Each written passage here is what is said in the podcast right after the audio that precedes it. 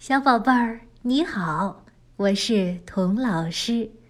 哎，你想不想知道了不起的大人物，像居里夫人、莫扎特，他们是怎么长大的呢？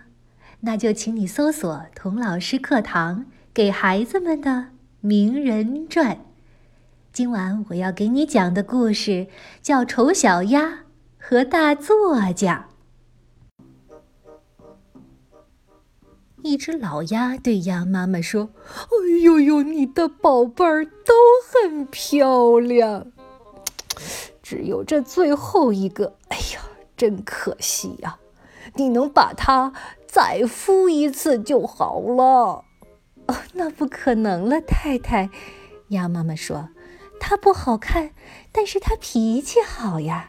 它游起水来也不赖。我想，它会慢慢长漂亮的。”可是，情况却一天比一天糟，大家都要赶走这只可怜的小鸭，连他自己的兄弟姐妹也开始嫌弃他。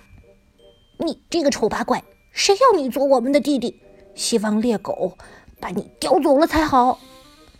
甚至一直护着他的妈妈也说：“哎呦呦呦，走远点，走远点，少给我丢人现眼的。”小鸭们打它，小鸡们啄它，喂鸡喂鸭的那个女佣人都用脚来踢它。丑小鸭不知道站在什么地方才好，它难过极了。我想，我还是离开这儿，走到广大的世界上去才好。就这样，小鸭子离开了生它养它的养鸭场。这呀，就是童话大王安徒生写的丑小鸭。安徒生觉得自己就是那只丑小鸭。他小时候长得特别高大，而且鼻子特别长，丑死了。他的爸爸是个穷鞋匠，妈妈呢靠帮人洗衣服挣钱。安徒生很早就离开了家，到处流浪，从不识字的穷孩子。一步一步努力，最后成为世界闻名的童话大王。安徒生在《丑小鸭》的结尾这样写道：“三只美丽的白天鹅从树荫里游过来，小鸭心里感到一种说不出的难过。我多么想要飞向它们，飞向这些高贵的鸟，可是……”他们会把我弄死的，因为我是这么丑。不过，这也没什么，被他们杀死，要比被鸭子咬、被鸡啄强一万倍。于是，他向这些美丽的天鹅游去，请你们弄死我吧！丑小鸭一边说，一边把头低低的垂到水上等死。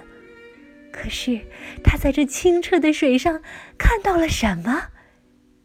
一只天鹅。许多大天鹅游过来，用嘴亲它。岸上的孩子对爸爸妈妈说：“你们看，这新来的天鹅最美。”他把头藏到翅膀里去，不知道怎么办才好。他感到太幸福了。但他一点儿也不骄傲，因为一颗好的心是永远不会骄傲的。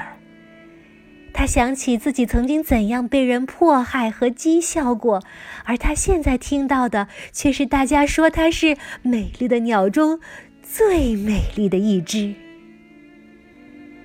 紫丁香在他的面前把枝条垂到水里去，太阳。温暖愉快地照着它，扇动翅膀，伸长脖子，从内心发出一个快乐的声音。当我还是一只丑小鸭的时候，我做梦也没有想到会有这么多的幸福啊！是的，现实有时候就是比梦想还要美。亲爱的宝贝儿。童老师希望你闭上眼睛，快快进入梦乡，做个美美的好梦，明天醒来用双手去创造一个比梦还美的童话人生好的，今晚的故事就讲到这里啦，祝你晚安。